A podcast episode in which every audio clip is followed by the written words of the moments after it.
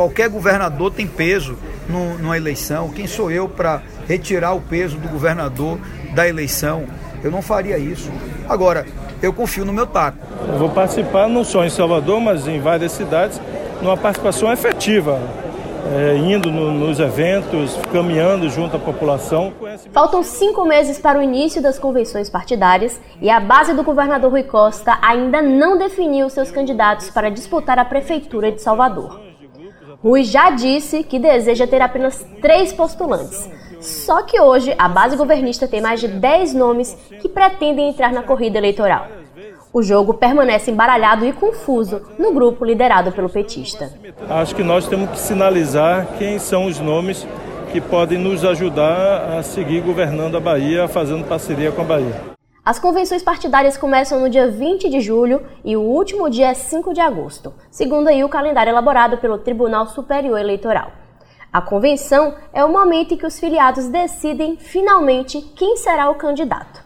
Depois do evento, o partido pode registrar oficialmente a candidatura no TSE.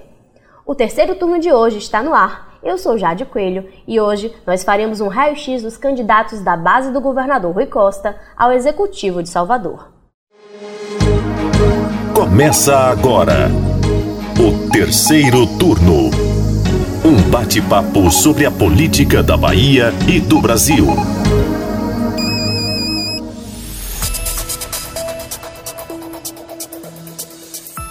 No episódio de hoje está comigo o já recuperado repórter de política Lucas Arraes. Seja muito bem-vindo, Lucas. Pois é, carnaval e aqui a gente discutindo eleição. Quem é que quer ouvir de política, gente? Vamos curtir carnaval, mas enfim, para você que quer falar de política, vamos falar de política hoje. Quem completa o nosso time é o repórter de política do Bahia Notícias, Rodrigo Daniel Silva.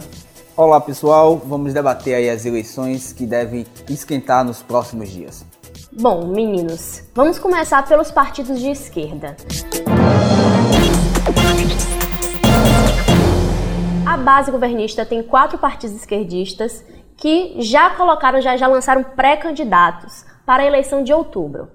A lista tem aí o PCdoB com a deputada estadual Olivia Santana, o PSB também com uma mulher, com a candidata, a deputada federal pré-candidata Lídice da Mata, o PDT, que filiou há pouco o secretário municipal de saúde de Salvador, Léo Prates, e que quer que Prates seja o nome do partido para as eleições, só que tem um porém aí, porque Léo Prates é muito próximo do prefeito de Salvador, que está aí do outro lado né, dessa disputa, ACM Neto. E, por fim, o PT, que até agora tem cinco nomes. A Major Denise Santiago, o deputado estadual Robson Almeida, a socióloga Vilma Reis, a secretária Fábia Reis e o ex-ministro Juca Ferreira. É, Jade, a esquerda soteropolitana vai ter esse ano o desafio de é, recuperar os votos perdidos na última eleição. Vamos lembrar que em 2016 a candidata que representou esse campo foi a deputada federal Alice Portugal. Ela saiu pelo PCdoB e recebeu ali o apoio do PT e dos partidos de esquerda. E teve apenas 15% dos votos naquela eleição e foi vencida por ACM Neto com 74% dos votos.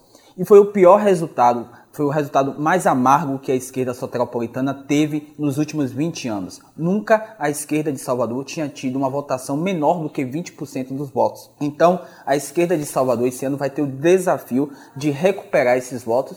Até mesmo em 2004, quando a esquerda é, saiu dividida, você teve Nelson Pellegrino como candidato e teve Lídice da Mata é, também como candidata à Prefeitura de Salvador, mesmo ali a esquerda conseguiu ali ter 31% dos votos. É possível que se repita essa divisão, porque existe a possibilidade de Denise ser candidata com apoio do governador Rui Costa, ser candidata pelo PT, e existe também a possibilidade de Olívia sair candidata pelo PCdoB. Então, mesmo em 2004, quando houve esse racha da esquerda, nunca houve uma votação tão é, ruim na esquerda de Salvador, como ocorreu em 2016, quando o campo político teve apenas 15% dos votos. Então fica esse desafio para a esquerda. No horizonte para tentar mudar isso tá o nome da Major Denise Santiago, ela é a aposta do governador Rui Costa para vencer o prefeito, de, o prefeito de Salvador, a Neto, e o seu candidato Bruno Reis. Queria falar um pouquinho de como está essa movimentação em torno do nome da Major Denise Santiago. Ela que está na polícia tem até o dia 4 de abril para deixar, para pedir licença, caso realmente se enverede para o caminho da política, como já está aí praticamente sedimentado esse caminho.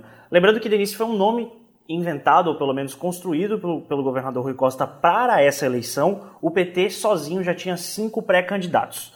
E é interessante quando a gente fala isso, porque quando a gente, quando a, a gente remonta a ideia de um partido, a gente pensa numa grande unidade. Mas o PT funciona de uma maneira um pouco diferente. Dentro do PT, tem pequenas organizações, como se fossem pequenos partidos que defendem suas ideias próprias e também disputam o poder dentro do partido.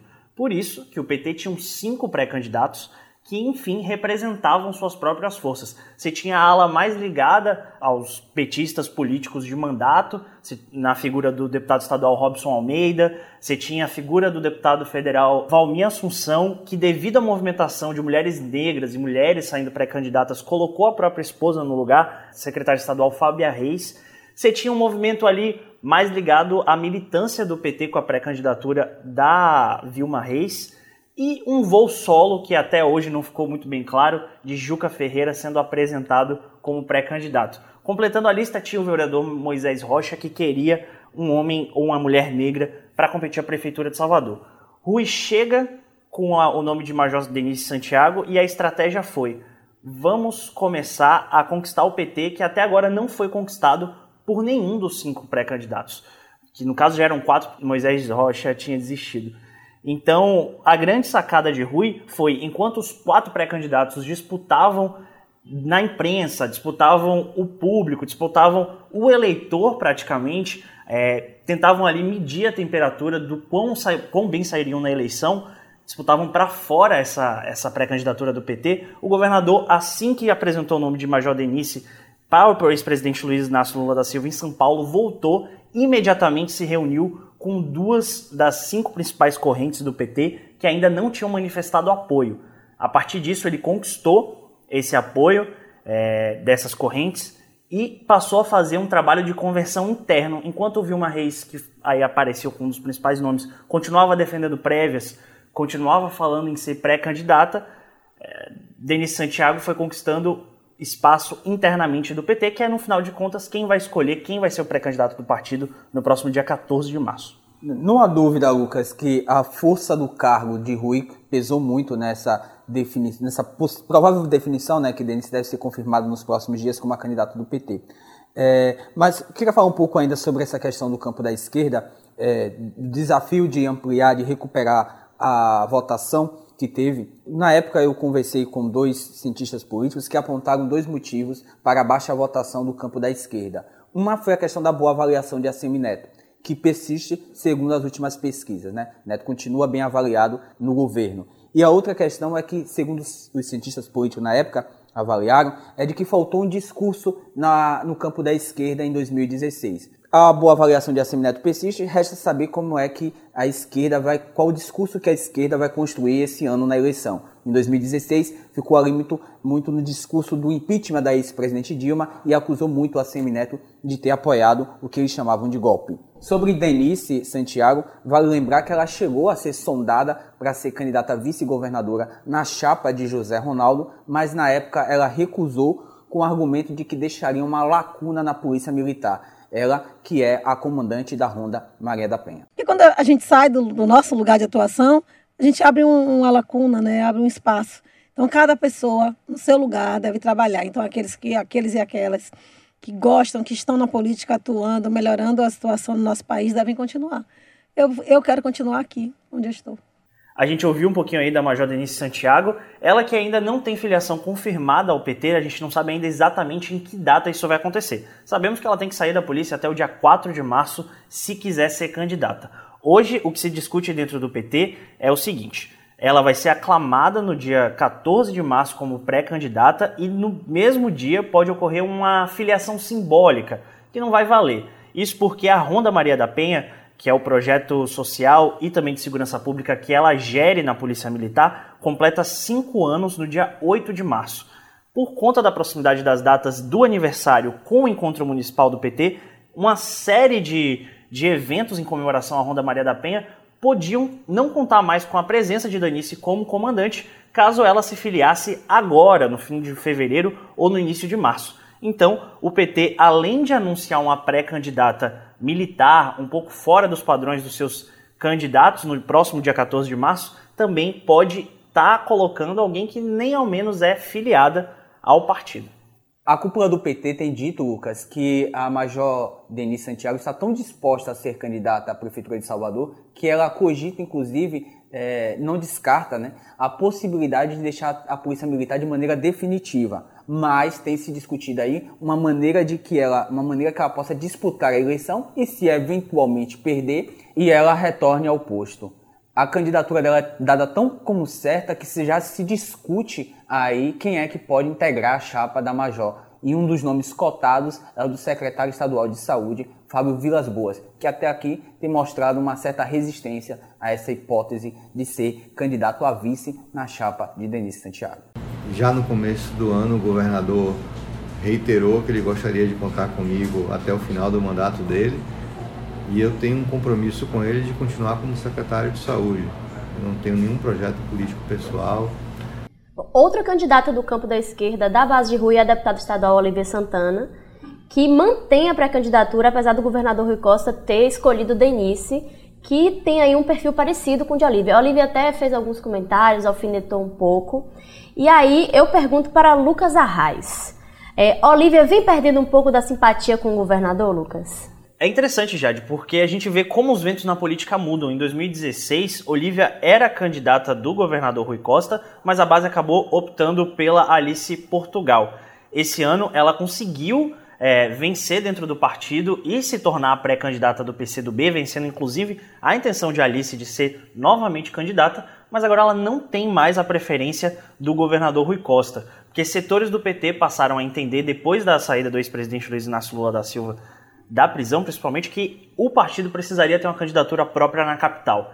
E isso criou aí uma resistência natural do próprio PT, que não passa só pelo governador, a, uma, a apoiar novamente uma candidatura. Principalmente porque o PT perdeu muito espaço desde 2016.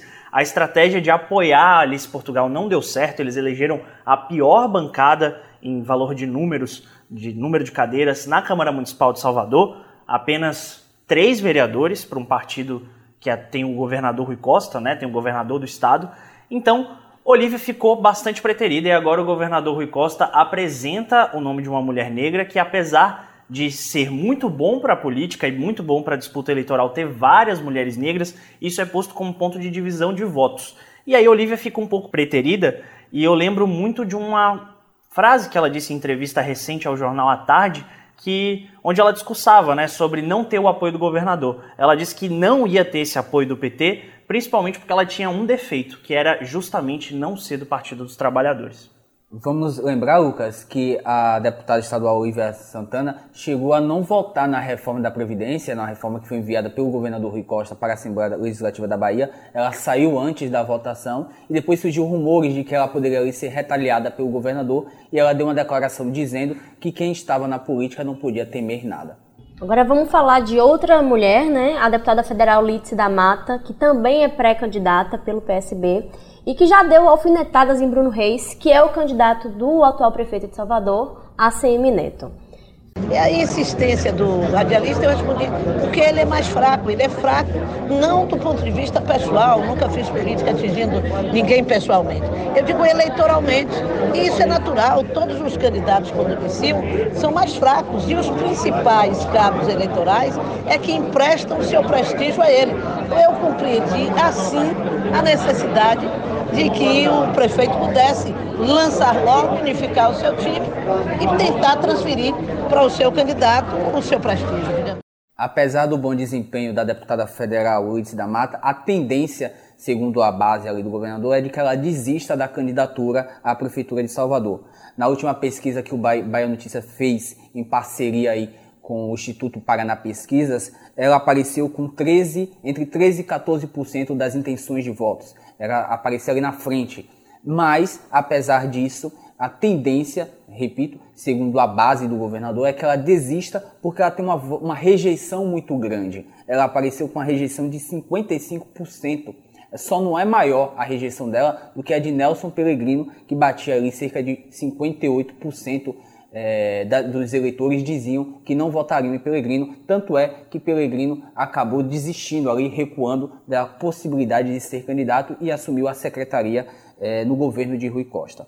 Agora que a gente já falou dos partidos de esquerda, é, vamos falar um pouco de quem está ali um pouco no meio, no centro, e o grupo de Rui Costa tem também um nome nesse sentido, que é do deputado federal Pastor Sargento Isidório que teve na última votação, né, lá em 2018, uma, um número de votos surpreendente. Foi o, o deputado federal mais votado da Bahia e ainda elegeu o filho dele aqui na Assembleia Legislativa da Bahia como deputado estadual. É, uma coisa que a gente não falou para as pessoas, para os nossos ouvintes, é que o título do podcast dessa semana é Bala, Bíblia Boi, um raio-x dos candidatos de Rui Costa para a eleição de outubro. Só que é, você que está ouvindo vai entender agora por que, que é esse título. Rodrigo, fala pra gente. Essa foi uma anedota que a gente ouviu de um deputado federal em que ele faz uma comparação com a bancada da Câmara dos Deputados, né? Onde tem a bancada da bala, que representa os policiais, tem a bancada do boi, que representa os agropecuários, os fazendeiros, e tem a bancada da Bíblia, que representa ali os evangélicos. E aí esse deputado chegou e falou, ó, parece que Rui já tenha também os seus candidatos da bala, do boi e da Bíblia. O da Bíblia seria o pastor Sargento Isidoro, o da bala seria a Major Denise Santiago e o do boi seria o senador Ângelo Coronel, pelo patrimônio que ele tem, né? É, na última campanha eleitoral ele declarou aí ter cerca de 6 milhões de reais em patrimônio e até perguntei se ele era dono de umas fazendinhas, ele respondeu não de umas fazendinhas, mas de uns sítios. E aí são esses os candidatos de Rui Costa. Vamos falar do boi um pouquinho, porque essa candidatura de coronel ela tem toda uma arquitetura bastante interessante. Você estava num momento em que várias das candidaturas da base do governador Rui Costa estavam espalhadas, existia uma demanda da Câmara de Deputados, né, da, da bancada da Bahia, por uma unificação. A maior parte dos deputados federais com quem eu conversei fala que defendem até dois candidatos, até três candidatos no máximo. A gente tem dez. Então o senador Ângelo Coronel aparece como pré-candidato do PSD, que já tinha dois pré-candidatos, o ex-deputado estadual é, Manassés e o deputado estadual Alan Castro. Ele retira esses dois nomes da pista. Logo quando anuncia a pré-candidatura, no dia seguinte ele se reúne com Bacelar, que é pré-candidato pelo Podemos, anuncia que os dois vão caminhar juntos, anunciam depois a formação de um bloco também com o PP, que tem o pré-candidato Niltinho, ou seja, é, eles ali arquitetaram que quem saísse melhor nas pesquisas internas para intenção de voto seria o candidato a Salvador, vai fazendo um movimento de aglutinação. Faz também um movimento de frente ao governador Rui Costa, porque o, é, enquanto o governador engrandece o nome de Denise como o nome de uma mulher negra que poderia conquistar a vitória por ter um perfil maternal, o coronel deu pra gente uma, uma, umas declarações polêmicas. Falou que o governador Rui Costa não era vidente, falou que inclusive o governador estava sendo sexista ao excluir os homens na defesa por uma candidata mulher, né? Ele que, inclusive, contra a cota feminina, apresentou no Senado um projeto para acabar com a participação obrigatória de gênero nas chapas das eleições. Mas enfim, Coronel fez esse movimento de aglutinação, fez esse movimento de contrapeso às falas do governador Rui Costa. Parece que era essa a intenção dele da pré-candidatura, porque hoje em dia já se fala de um outro movimento. Coronel pode inclusive indicar a esposa dele, a Eleusa Coronel, como vice em alguma das chapas. E aí, como ele foi muito bem votado em Salvador, o que não faltam é candidatos para este casamento, né? Coronel pode ser. É, Eleusa Coronel é ventilada para ser vice de Isidório, isso é mais um desejo de Isidório do que do próprio PSD, mas a composição que mais se fala hoje é com Podemos. Bacelar pré-candidato, aí representando uma centro-direita, com Eleusa Coronel na vice. Falando do candidato da Bíblia, Lucas, agora é, o pastor Sargento Isidoro é talvez o nome mais confirmadíssimo como o postulante é, da base do governador Rui Costa. Isidoro, que apesar da boa votação que ele teve, da expressiva votação que ele teve na campanha para deputado federal em 2018, ele teve uma votação muito abaixo do que se esperava em 2016, quando foi candidato a prefeito. Na época, todo mundo esperava que ele tivesse uma grande votação e teve apenas 8,6% dos votos. Ele foi apenas o terceiro colocado é, na eleição de 2016, que, como eu já disse, Neto foi reeleito prefeito de Salvador. Isidoro tentou ali, logo no início, tentar aglutinar algumas forças da base do governador Rui Costa, se reuniu com o senador Otto Alencar, que preside o PSD na Bahia. Otto chegou a fazer alguns afagos em Isidoro, chegou a dizer que Isidoro era o, poderia ser o Lula de Salvador, mas o próprio Otto é, recuou depois que o PSD anunciou que Ângelo Coronel seria o candidato do partido. E falou, o senador falou, que Isidoro não teria competência, não teria é, experiência administrativa para conduzir a Prefeitura de Salvador. E Neto tem nos últimos dias tentado frear a candidatura de Isidoro, até porque é considerado hoje um grande rival, possível grande rival de Bruno Reis. Neto tem apresentado alguns projetos para tentar frear essa votação de Isidoro. Uma das propostas apresentadas pelo prefeito é uma que prevê criação de 210 vagas para acolher usuários de drogas. Essa, é, esse acolhimento seria feito a partir de uma parceria com quatro instituições e lembrar que Isidoro é, conduz aí a Fundação Doutor Jesus que ali acolhe usuários de drogas. Então, Neto está aí tentando fazer essa articulação para tomar uma parte desse eleitorado do pastor Sargento Isidoro. Eu só acho que vale a pena pontuar uma coisa, porque Isidório, dentro da base do governador Rui Costa, é um pouco candidato de si mesmo, porque apesar de um grande capital eleitoral, ele não encontra muita identidade com as suas ideias mais conservadoras, por vezes muito fundamentalistas, com os outros partidos aliados do governador Rui Costa. Por exemplo, não se pode imaginar um, um dia um palanque em que Isidório, pré-candidato a prefeito, tem um apoio natural de Olívia Santana, do PCdoB, de setores mais progressistas do PSB. Então, ele fica um pouco isolado por conta das suas ideias e por conta do que se representa. Para conseguir construir aí uma pré-candidatura forte, vai precisar driblar isso. Com tantos nomes hoje no grupo de Rui Costa, parte da base do governador acredita que o afunilamento só vai acontecer lá para abril, que é quando se encerra a janela para filiação partidária. A avaliação é de que a medida pode evitar a fuga de lideranças políticas e comunitárias de uma sigla para outra ou até mesmo para o grupo adversário do prefeito ACM Neto. Presidentes de partidos ouvidos aqui pela gente acreditam que essa demora é uma maneira de assegurar a presença das lideranças e que é preciso garantir que as legendas terão postulantes ao Palácio Tomé de Souza. A iniciativa, na avaliação dos caciques, é, pode contribuir para aumentar as chances da liderança conquistar cadeiras na Câmara Municipal de Salvador. Só que é, essa estratégia divide opiniões. Outra parte do grupo do governador considera que a postura é incorreta porque acaba aí prendendo as pessoas em uma agremiação partidária.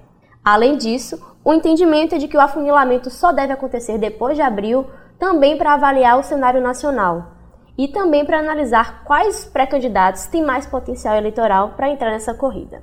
Bom, o certo, a única certeza que a gente tem é de que até as convenções muita água vai passar por debaixo dessa ponte, mas eu queria saber de vocês. Qual é a aposta de vocês? Quem é que vai ficar no final desse grupo de Rui Costa? Eu vou logo primeiro. Eu acho que eu sou mais conservador e eu acredito que a base do governador vai se unir sim em Salvador e que a gente deve ter dois candidatos, Denise Santiago e Pastor Sargento Isidório. Acredito que muitos desses partidos ligados à base do, à base do governador Rui Costa, que tem pré-candidato em Salvador, vão trocar esse apoio para apoiar Denise Santiago em troca do apoio do PT no interior do estado. Então essa é a minha aposta a dois candidatos. O certo, Lucas, é que o governador parece ter entrado de cabeça nessa eleição ao, ter, ao articular a candidatura de Denise. Eu continuo acreditando que serão três candidaturas, o de Isidoro, que é dado como certo, como dois e dois são quatro, é, a da Major Denise Santiago, e eu acho que vai ter aí uma terceira candidatura que talvez seja desse bloco aí de campo. Eu acredito que pode ser Bacelar com um, um outro aí, pode ser Niltinho ou pode ser a própria Eleusa, é, sendo indicada por Coronel. Agora eu costumo apostar errado, né? Eu, por exemplo, apostava que o deputado estadual eh, Robson Almeida seria o candidato do PT, era um nome querido por Wagner, para ser depois que Guilherme, Guilherme Belintani, que é presidente do Bahia, desistiu de não ser candidato. É, o Wagner queria que fosse Robson, mas acabou ali sendo convencido por Rui Costa a apoiar a Denise. Então eu só costumo apoiar errado e os três candidatos que estiverem me ouvindo não acreditem nessa minha aposta. Bom, por fim, eu, a minha aposta também em três candidatos, eu acho que será Isidório, a Major Denise e a Olivia Santana. Eu acho que ela não vai desistir dessa vez, ela já foi preterida em outras oportunidades e eu acho que dessa vez ela vai até o fim. Vamos ver aí quem vai acertar, né? Aliás, Jade, o pessoal da base tem dito que Olivia vai ser candidata com ou sem apoio de Rui Costa. Dentro da, da, do grupo, há sim quem acredite que de fato pode ter essas duas candidaturas de Denise Santiago e de Olivia Santana, apesar de terem perfil parecido. Né? Terceiro turno.